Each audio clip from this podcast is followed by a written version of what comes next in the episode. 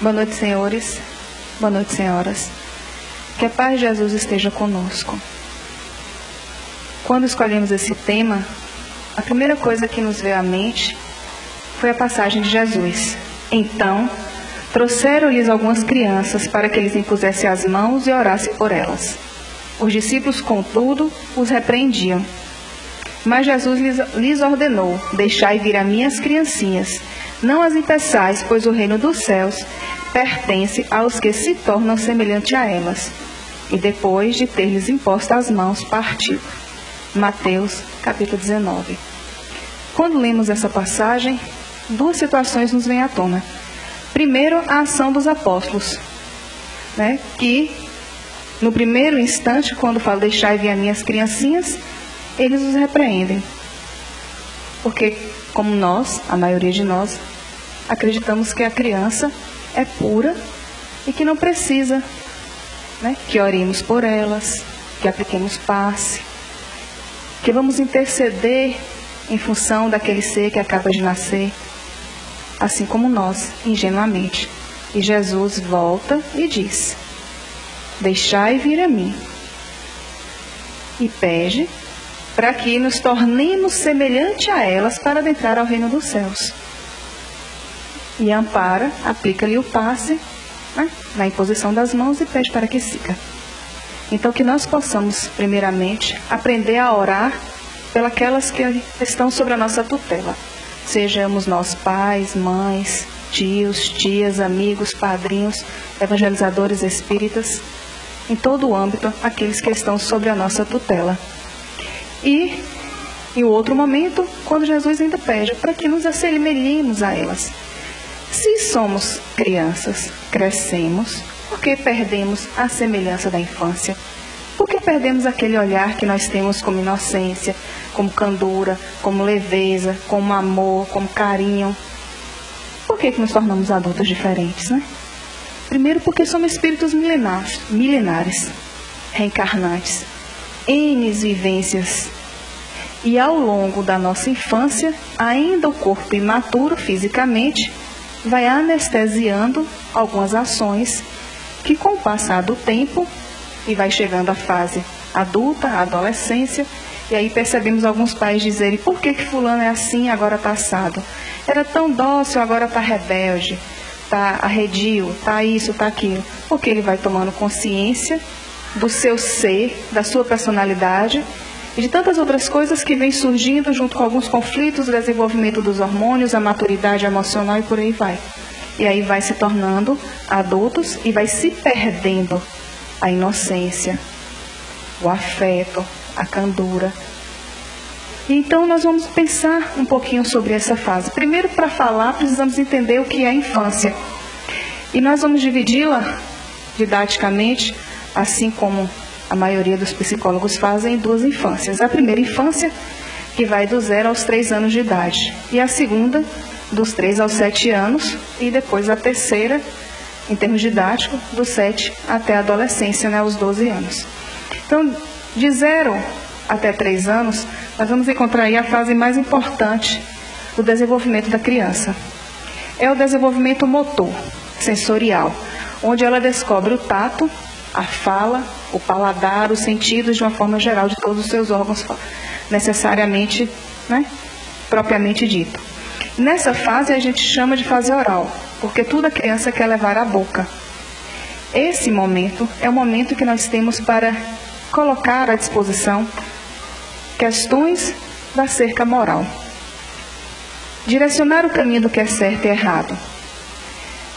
Para Freud, por exemplo, ele vai dizer que a partir dos dois, três anos de idade, a criança é capaz de sentir raiva, rancor, mágoa, ressentimento, tem expressões de, de ódio, tem agressividade, tem mudança de comportamento. Porque a criança é um ser imaturo fisicamente, mas o seu espírito está ali. Então todas essas manifestações elas vão surgir e é nesse período que nós vamos, digamos, modelando né, tentando administrar os sentimentos e as emoções. É o período também que a criança aprende a imitar. Então ela imita sons. Como é que o gato faz, como é que o cachorro faz e vai imitando.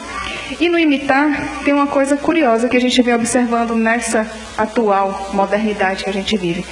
Nós estamos vivendo a fase de que nós, pais, gostamos de vestir os filhos como nós. Então nós temos ali a criança vestida igual ao pai ou vestida igual à mãe. É lindo, concordo.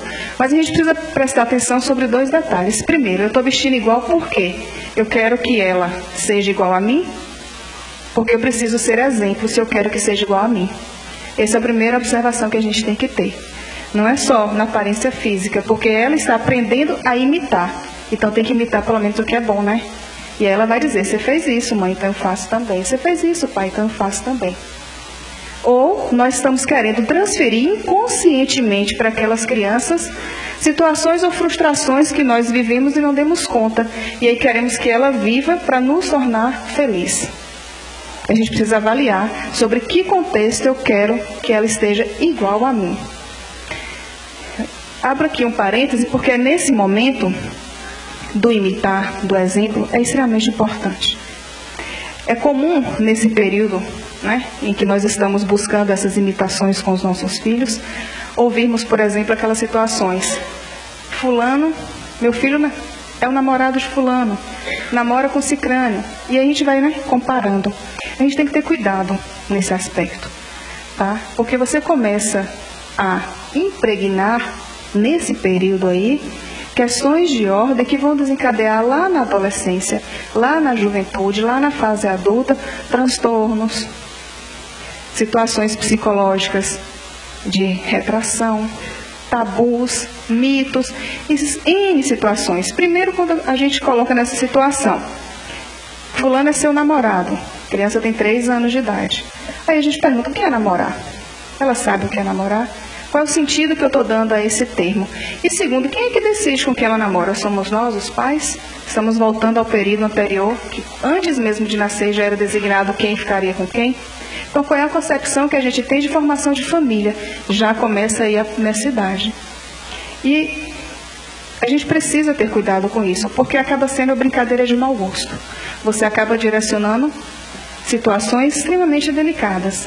Eu tive a experiência com com Davizinho, eu abro parênteses aqui para contar, em que um dia ele virou para mim e falou assim, chegou da escola com o pai, e aí Daniel falou assim, ó, vai ver Davi lá fora. Não quis entrar. Aí eu falei, pronto, né? Já vem coisa. Aí eu falei, o que foi, Davi, que você não quis entrar? E tô bravo com meu pai. Aí eu, por quê? Porque eu falei para meu pai que eu queria namorar Guilherme, meu colega da escola, e ele falou que eu não podia. E eu perguntei por que ele não me explicou. Me explica, mãe, por que eu não posso namorar Guilherme da escola? Aí eu olhei para ele e falei, simplesmente porque criança não namora. Criança brinca, você pode brincar com Guilherme, com Letícia, com Clarinha, com o que você quiser. Mas criança não namora. Quando você estiver do tamanho de mamãe e você quiser namorar e for o momento apropriado, a gente volta a ter essa conversa sobre suas escolhas. Mas nesse momento, por isso basta. Você não namora, nem com Guilherme, nem com ninguém. Você brinca. Ele entrou do carro, foi para a sala e o pai perguntou, conversou com Davi? Falei, conversei. Falou o que para ele? O que criança não namora. Ele olhou, é, tá certo. Aí entra a vizinha. Davi, minha mãe disse que você é meu namorado. Aí eu olhei para ela e disse ó, oh, Letícia, não, você e Davi são amigos. Mas minha mãe disse, eu falei assim, mas criança não namora, Letícia, vocês são os amigos. Pode entrar e brincar com Davi, porque vocês são amigos. Aí ele fala, é a sogra que já quer aparecer. Não é a sogra ou o sogro, seja lá o que queira. Porque nós temos que ter o cuidado do que nós estamos querendo que as nossas crianças desenvolvam. Hoje, na atualidade, quantos jovens vivem o conflito no campo emocional, no campo sexual? Ensinar para ele que sexo é o corpo físico, masculino e feminino. Quando vocês preenchem uma ficha, qual sexo você marca? Feminino ou masculino? O que nós estamos querendo conduzir a partir daí? Então começa o momento de educação nessa fase que os psicólogos vêm dizer, é o momento que você consegue dar o direcionamento necessário. Dos 3 aos 7 anos de idade, eles começam a socializar, a estar na escola, a interagir com o seu campo, com, seu, né, com os amigos. O pai e a mãe já deixam de ser imitados, ele quer ver como colega tá, brincar e por aí vai. E nós precisamos aprender a deixar as nossas crianças ser crianças Quando ocorreu esse episódio, eu fui à escola conversar com a professora e pedi a ela que trabalhasse essa ideia de que ele, Guilherme, qualquer um colega da sala são amigos.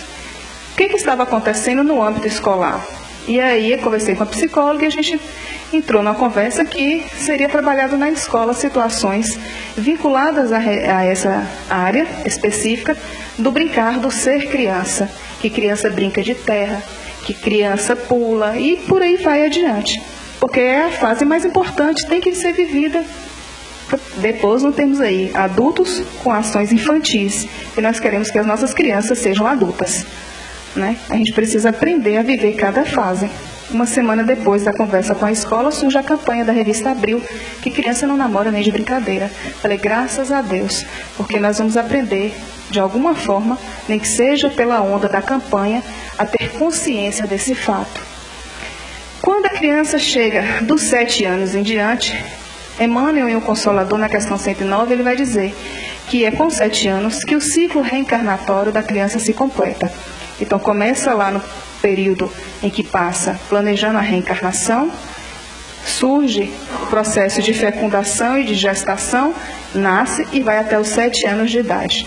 Então, nesse momento aí, a criança é como se vivesse em mundos paralelos, o nosso no físico e o contato com o mundo espiritual, a vivência inter, interrelacionamento com o mundo espiritual. Depois dos sete, há uma maturidade física para os órgãos, de uma forma geral, e a criança começa a estar mais vinculada às questões materiais. Completa-se o ciclo da reencarnação. E aí a gente compreende nesse aspecto por que no período da infância, até os sete anos, é comum surgir os amigos invisíveis, as criações imaginárias. Agora, aonde está a linha que separa a imaginação da mediunidade? Primeiro, quando a criança ela vê um quadro, uma obra de arte, identifica e descreve aquela obra e se emociona com ela descreve cenas ou situações ou descreve presenças espirituais em nossa casa com riqueza de detalhes e você vai verificar que tem alguém que já morou, alguém da família que tem aquelas características, que tem aquela forma, que tem aquela situação. Aí você está vendo um momento em que ela está apresentando sintomas de mediunidade. Mas tem aquela criança que tem seu amigo imaginário, que ele dialoga, que